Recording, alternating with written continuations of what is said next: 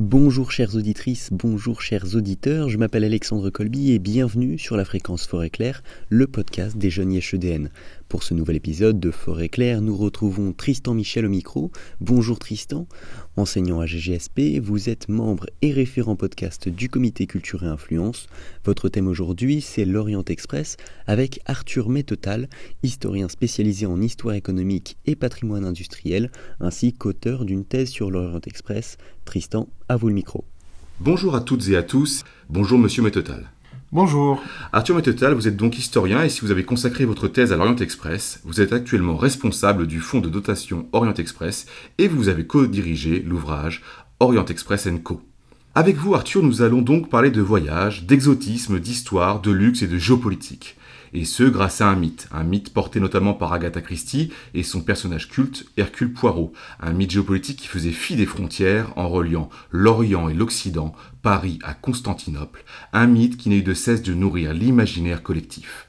Aujourd'hui, ce mythe est aussi une vitrine pour la France, pour son histoire, pour sa gastronomie, pour son savoir-faire, notamment dans le domaine du luxe. Suite royale, mobilier précieux, cuisine étoilée, dîner chic, musique endiablée ou encore paysages magnifiés, depuis leur mise sur rail à la fin du XIXe siècle, les trains de prestige rivalisent d'imagination et de sophistication pour séduire une clientèle d'élite ayant le goût de l'aventure. Pour commencer nos échanges, un peu d'histoire si vous le voulez bien Arthur, pouvez-vous nous présenter la genèse de l'Orient Express? Alors, la genèse de, l'Orient Express, c'est un train qui euh, apparaît dans la deuxième moitié du 19e siècle. Il est créé exactement en 1883 par un, homme d'affaires euh, issu d'une famille d'industriels et de banquiers qui s'appelle George Nagelmakers, qui est originaire de la ville de Liège et qui va donc créer une compagnie ferroviaire qui s'appelle la Compagnie internationale des wagons-lits en 1876. Ce qu'il faut savoir, c'est que cet homme va donc développer un concept qui l'importe des États-Unis, qui en fait le concept de sleeping car, c'est-à-dire de voiture-lit. En effet, à l'époque, le sleeping car est une invention d'un Américain qui s'appelle George Mortimer Pullman et qui adapte donc un produit ferroviaire, un objet technique, à un État-continent, puisque les États-Unis, c'est évidemment un État-continent, et, pour parcourir les États-Unis euh, euh, dans, leur, dans leur grandeur, et, on sait le rôle que le, rail et le chemin de fer a eu pour l'unification des territoires, en tout cas aux États-Unis, et on le verra par la suite en Europe. Et donc, euh, George Nagelmacher se rend aux États-Unis, découvre et utilise en fait, il expérimente même le, sleeping car américain, et donc son idée de génie n'est donc pas, en fait, il n'est pas considéré comme un inventeur, c'est bien quelqu'un qui va adapter le concept euh, de sleeping car au continent européen avec ses mœurs, mais aussi ses différents systèmes politiques, puisque, euh, en tout cas à la fin du 19e siècle, l'Europe est morcelée en différents empires et États, et c'est tout le génie de George Knucklebacker, c'est d'adapter la dynamique d'américanisation, hein, c'est le concept qu'il adapte euh, euh, à l'Europe. Et quel a été votre rôle justement dans la renaissance de l'Orient Express? Alors, historiquement, euh, les, grandes dates du train, c'est une création en 1883. pour, rappel, hein, l'Orient Express historique, c'est un train qui relie Paris à Constantinople, hein, qui deviendra ensuite Istanbul, au départ en 81 heures euh, et qui relie donc principalement l'Europe centrale aux deux villes euh, terminus que sont Paris et Constantinople. Donc on a Paris, Strasbourg, Munich, Vienne, Budapest, euh, Bucarest, Belgrade et Sofia dans un premier temps, on va dire, entre 1883 et la Première Guerre mondiale. Et à partir de 1919, on a un second Orient Express qui s'appelle le Simplon Orient Express, donc qui euh, est créé à la suite de la défaite euh, de l'Allemagne pendant la Première Guerre mondiale. Et l'objectif des Alliés victorieux, c'est d'isoler l'Allemagne et ses alliés en créant une liaison internationale qui euh, ne passe plus par ces territoires. Et donc en 1919, l'Orient Express ne passe plus par l'Europe centrale, mais désormais par l'Italie. C'est pour ça qu'on ajoute d'ailleurs le terme Simplon devant la dénomination Route Express, puisque le tunnel du Simplon a été percé en 1906 et permet donc de traverser les Alpes euh, par ce qu'on appelle la voie sud, euh, la Suisse puis l'Italie. Et donc en 1919, on a ce second Orient Express qui euh, dessert Londres, Paris, Lausanne, Milan, Venise et Zagreb et qui rejoint ensuite Belgrade, Sofia, etc. jusqu'à Constantinople. Tout ça pour dire que l'Orient Express, c'est donc pas un seul train, c'est donc un service ferroviaire avec euh, plusieurs euh, destinations, plusieurs parcours, et qui va entre 1883 et euh, son arrêt en 1977, puisque la compagnie des wagons exploite commercialement ce train entre 1883 et 1977. C'est vraiment un, faisceau ferroviaire qui, enfin un faisceau, on peut parler d'un faisceau Orient Express qui organise les relations entre Orient et Occident tout au long de cette période. Mais du coup, vous avez dit la fin 1977 et vous êtes arrivé ces dernières années et qu'avez-vous fait justement pour faire renaître le mythe Orient Express? Oui, alors euh, en 77, on a la fin de l'exploitation commerciale de la part de la compagnie de wagons Orient Express, et en fait, à partir de cette année, on a plusieurs acteurs qui vont apparaître et qui vont également faire renaître la dénomination Orient Express, puisqu'on a des chefs d'entreprise ou des projets qui vont utiliser des voitures historiques qui ont été construites dans les années 20 et qui symbolisent l'âge d'or du voyage ferroviaire puisqu'elles sont les plus luxueuses, les plus connues, etc. Et donc ils vont le relancer, ils vont les relancer dans différents projets de trains qui ne seront plus donc des trains réguliers commerciaux, mais plutôt des trains de croisière.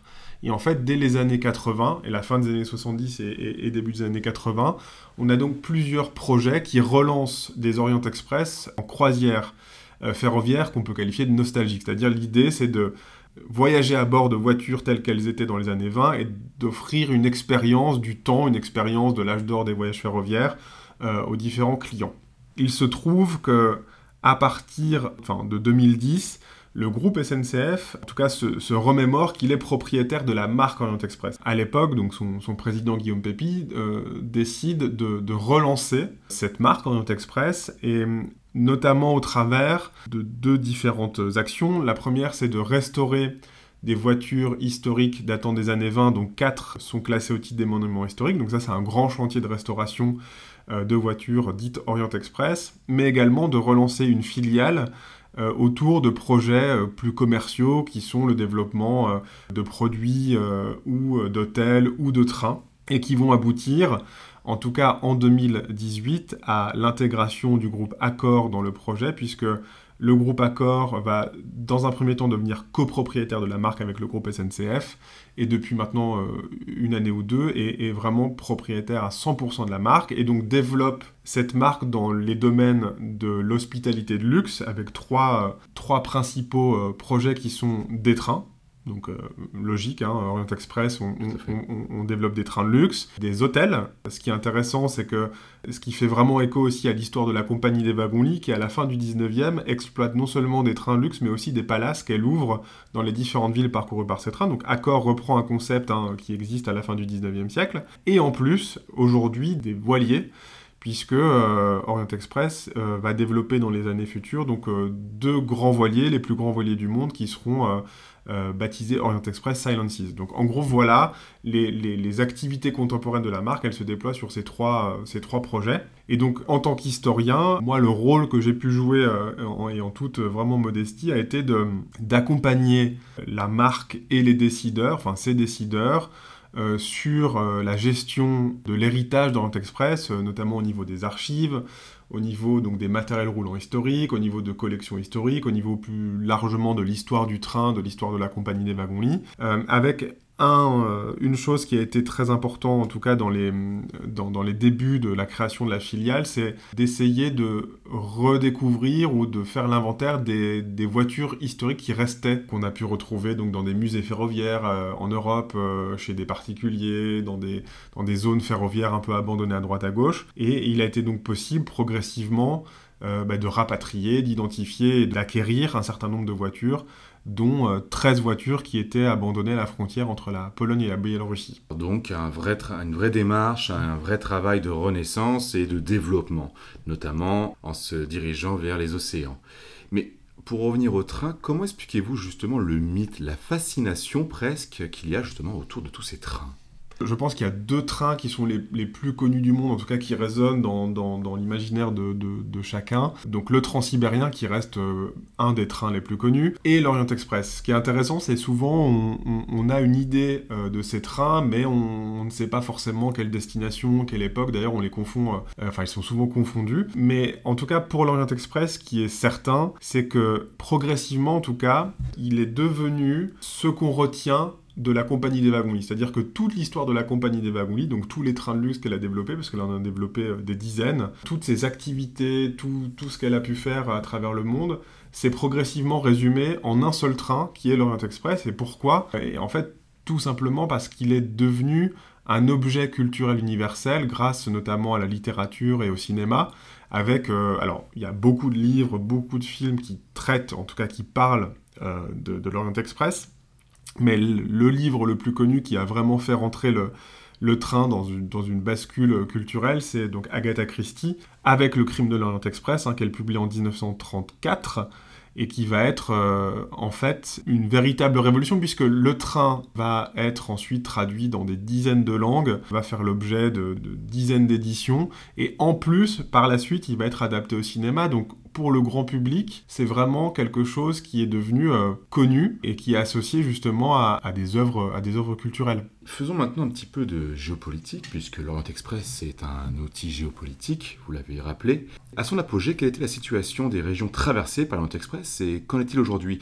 Euh, Je précise un peu ma pensée, c'est qu'au vu de la situation géopolitique contemporaine aux portes de l'Europe notamment, n'est-il pas un peu anachronique de proposer une telle expérience ou au contraire l'onirisme est-il un rempart contre cette dure réalité? Alors, ce qui est vraiment euh, aussi très intéressant dans l'histoire de l'Orient Express, mais en général dans l'histoire des chemins de fer, c'est que presque dès l'origine, enfin dès l'origine et, encore aujourd'hui, le rail est, d'abord un outil stratégique au service du pouvoir politique. Et quand George Nagelmakers décide d'importer ce concept de voiturier et de créer des trains luxe qui vont traverser les frontières, donc n'oublions pas qu'à la fin du 19e, euh, l'Europe est morcelée. Euh, on a, alors on pense évidemment à la guerre franco-prussienne des années de 1870, etc., la Première Guerre mondiale, des empires qui se défont, l'Empire ottoman qui va progressivement perdre de la puissance, l'Empire austro-hongrois qui ensuite, euh, en tout cas complètement remodelé suite à la Première Guerre mondiale. Donc l'Orient Express et les trains de la compagnie doivent s'intégrer dans des facteurs qu'on a, enfin des facteurs exogènes qui ne dépendent pas nécessairement de l'entreprise qui les développe. Donc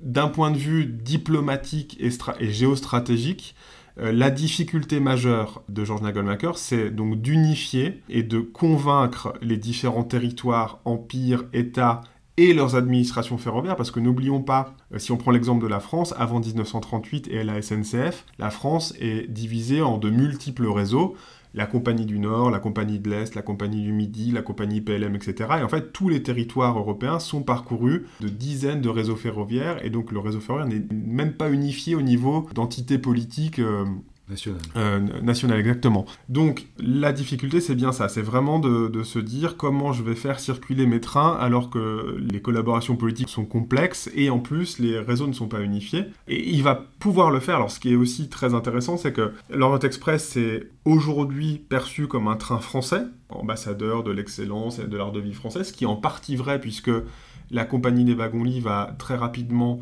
euh, installer sa direction générale et la plupart de ses trains partiront de la ville de Paris. Mais n'oublions pas que la compagnie des wagons est d'abord une entreprise belge. Et là où on rejoint aussi la géopolitique et la diplomatie, c'est que je pense qu'il n'aurait pas été possible pour une compagnie française ou allemande euh, ou autre, en tout cas au départ à la fin du 19e, de créer un réseau de trains luxe international. Et c'est justement le caractère belge neutre qui va notamment permettre de faire collaborer des administrations ferroviaires françaises et prussiennes chose qui n'aurait pas été possible si euh, la compagnie avait été française ou allemande euh, à l'époque. Et n'oublions pas que Léopold II, hein, qui est le roi euh, des Belges à cette époque, va évidemment soutenir la création d'une compagnie belge, notamment puisque, encore une fois, le train et le rail est un instrument aussi au service du pouvoir colonial. Et donc pour Léopold II, avoir une compagnie internationale qui gère des trains dans le monde entier, c'est vraiment un instrument du de son pouvoir politique et du rayonnement de la Belgique à travers le monde. Et par rapport à la situation géopolitique contemporaine Alors, par rapport à la situation géopolitique contemporaine, on se rend compte que ce qu'a réussi George Nagelmakers à la fin du 19e siècle, aujourd'hui, dans un contexte que l'on connaît, on peut évidemment rebondir sur euh, ce qui se passe à la fois en Ukraine, mais également au Proche-Orient. Encore une fois, historiquement, dans les années 30, exactement en 1930, est créé le prolongement du Simple Orient Express après, au-delà de Constantinople, qui s'appelle le Taurus Express et qui donc qui permettait en 8 ou 7 jours de rejoindre, enfin de, faire le trajet entre Londres, Le Caire ou Londres-Bagdad, donc en 7 ou 8 jours, avec donc euh, des trajets en Syrie, euh, en Égypte, etc., euh, en Irak. Et en fait, on se rend compte qu'aujourd'hui, on est vraiment dans, un, dans une difficulté dramatique et, complexe, mais une géopolitique du rail qui se complexifie alors qu'on aurait eu tendance à penser que progressivement, dépasser les frontières aurait été de plus en plus simple, de faire des, longs trajets ferroviaires, mais on se rend compte que, évidemment, euh, le contexte politique et le contexte géopolitique euh, complexifient énormément le développement du rail à travers le monde. Parce qu'aujourd'hui, l'Orient Express, euh, son terminus, c'est quelle ville? Alors aujourd'hui, en tout cas, l'Orient Express, développé par le groupe Accor et par sa filiale, n'existe pas encore, puisqu'il va être lancé en 2020 25, enfin fin 2025, euh, début 2026. Le trajet, en tout cas, qui est à ce jour euh, privilégié, serait un trajet en Europe centrale, donc principalement sur l'axe paris-Vienne, avec ensuite euh, évidemment plusieurs trajets euh, annexes qui iraient jusqu'à Istanbul euh, ou autre, mais c'est vraiment le, trajet qui est aujourd'hui privilégié. Et on a d'autres Orient Express, par exemple l'Orient Express qui est exploité par le groupe Belmont, qui a été racheté par LVMH et qui est exploité depuis 1982, qui lui fait principalement le trajet Paris-Venise. Donc on voit qu'aujourd'hui, nous n'avons plus de, finalement de grands trains, oui, de grands trains qui parcourent des trajets très grand et de manière, euh, en tout cas, presque quotidienne. Ça n'existe plus ou, très peu. Pour revenir, euh, pour continuer plutôt sur le Nouvel Orient Express euh, d'aujourd'hui, de demain, comme on le disait, est-ce que ce train est un ambassadeur du luxe à la française, de l'art d'antan avec une touche de modernité, de la haute gastronomie française? Pouvons-nous parler de vitrine pour la France? Pouvons-nous parler de soft power? Et pourquoi les acteurs économiques du tourisme et du loisir investissent-ils dans ce marché de niche? Alors, toujours historiquement, le, si l'entreprise est bien belge, elle a vraiment un caractère français dès son origine, puisque Paris va devenir le centre de ses activités. Il se trouve que dès les années 20 et les voitures historiques qui incarnent l'âge d'or du voyage ferroviaire, euh, la compagnie fait appel à des artisans d'art de renom. Donc on a toujours d'ailleurs euh, cette complémentarité très importante entre l'industrie puisqu'en fait il s'agit d'objets techniques ferroviaires, et l'artisanat d'art euh, et des savoir-faire d'exception, qui donc donne une des spécificités du luxe appliqué à un moyen de transport ferroviaire. Et donc, dans les années 20, on a des noms très connus qui sont donc René Lalique ou René Prou, hein, qui sont des ambassadeurs de, l'art déco euh, donc dans les années 20 et les années 30, qui vont aménager des voitures de la compagnie des Wagons et qui vont faire que certaines de ces voitures sont encore aujourd'hui considérées comme des voitures les plus luxueuses qui ait jamais été mise en service par la compagnie des wagons-lits. Donc aujourd'hui, ces voitures, elles sont euh, classées au titre des monuments historiques, elles sont euh, dans des musées et, il en reste euh, très peu. Et donc on a, on a cette première caractéristique qui est vraiment des artisans d'art qui sont quand même des artisans d'art réputés français et qui vont puisque les voitures circulent dans le monde entier, donner à voir aux différents territoires et personnes qui vont, entrer enfin, qui vont rentrer dans ces voitures bah, un savoir-faire français euh, sous leurs yeux dans, dans, le monde entier. Donc ça, c'est la première chose. Mais le luxe ferroviaire, ce n'est pas seulement la décoration et le décor, c'est aussi le service à bord. Alors le service à bord, c'est notamment la gastronomie. Et donc dès le départ, la compagnie des wagons-lits fait la promesse à ses passagers qu'ils vont dîner à bord d'une voiture aussi bien que dans une euh, bonne table parisienne. Donc l'idée, c'est vraiment de faire partager la gastronomie française et l'art de recevoir la française dans les voitures de la compagnie des wagons-lits. Et en plus de la gastronomie, on a évidemment les arts de la table qui sont très très importants. Et donc on a euh, la compagnie qui progressivement va faire appel à différentes maisons pour euh, équiper ses trains, donc d'argenterie, de vaisselle, etc., de nappes, de, de, de tout ce qu'on appelle les objets d'approvisionnement. Et donc on a des maisons comme Christophe, Hercuis, Baccarat ou autres qui vont donc euh, intégrer les trains de la compagnie et l'Orient Express pour fournir différents éléments. Et donc aujourd'hui, dans les projets qui sont menés actuellement, notamment de relance de trains, donc de relance du Nouvel Orient Express, on est dans cette même dynamique de faire appel non seulement à des compétences industrielles, et là où c'est intéressant, c'est que des chantiers tels que ceux-là font appel à des, savoir-faire très particuliers de chaudronniers, enfin des choses voilà, qui sont très importantes aujourd'hui, d'autant plus que ces métiers sont en tension, hein, pas seulement dans le ferroviaire, mais aussi dans l'industrie maritime, dans l'aéronautique, etc. Et aussi, bien sûr, des artisans d'art et des savoir-faire d'exception qui vont notamment participer à, à la création des moquettes, la création euh, des objets euh, qui seront à bord de l'Orient Express, des ébénistes, des marketeurs, des dinandiers, euh, des tapissiers, enfin en gros un écosystème d'une vingtaine de métiers d'art, des agenceurs aussi hein, très connus, qui doivent ensuite eux orchestrer évidemment bah, tous ces artisans d'art pour, pour créer enfin, en tout cas pour donner corps à la vision de l'architecte, hein, qui est Maxime Danjac, qui lui a dessiné, qui a créé et donc qui fait fabriquer et concevoir par des artisans d'art et des agenceurs, donc ces, tous ces dessins et, leur traduction concrète. Je vous remercie Arthur pour ces, pour ces échanges, mais avant de nous quitter, nous avons une petite tradition dans nos podcasts. Je demande toujours à mon invité de nous conseiller un livre, un film, et de terminer par une belle citation. Alors, je pense que étant incontournable, je, conseille tout de même à la fois de lire le, Crime de l'Orient Express d'Agatha Christie et, de doubler cette lecture par euh, un visionnage du film, notamment du film de Sidney Lumet en 1974. Euh, voilà, qui donne une idée euh, et, qui apporte au mythe bah, toutes ces lettres de noblesse. Donc je pense que c'est vraiment un incontournable.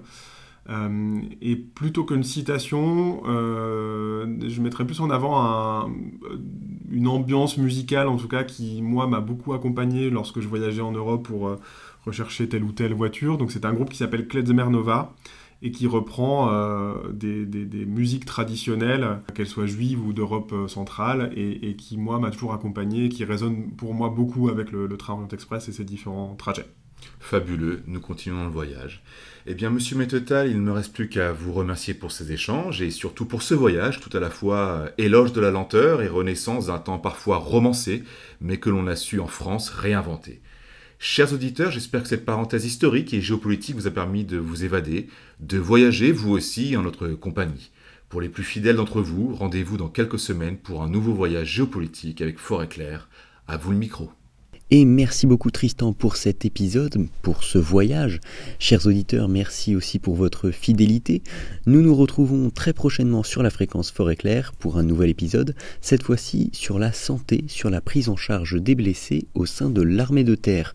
Mais avant de nous quitter, je me permets euh, de vous parler d'un projet en cours de notre association. Il s'agit de l'opération Hexagone, un jeu de plateau créé par les jeunes IHEDN afin de tester vos connaissances sur les domaines de la défense, la sécurité, l'engagement et même la citoyenneté. Tous les bénéfices iront au Bleuet de France avec un nombre d'exemplaires défini. N'attendez pas pour acheter le vôtre. Si vous êtes intéressé, le lien se trouve dans la description de l'épisode. Forêt claire, out.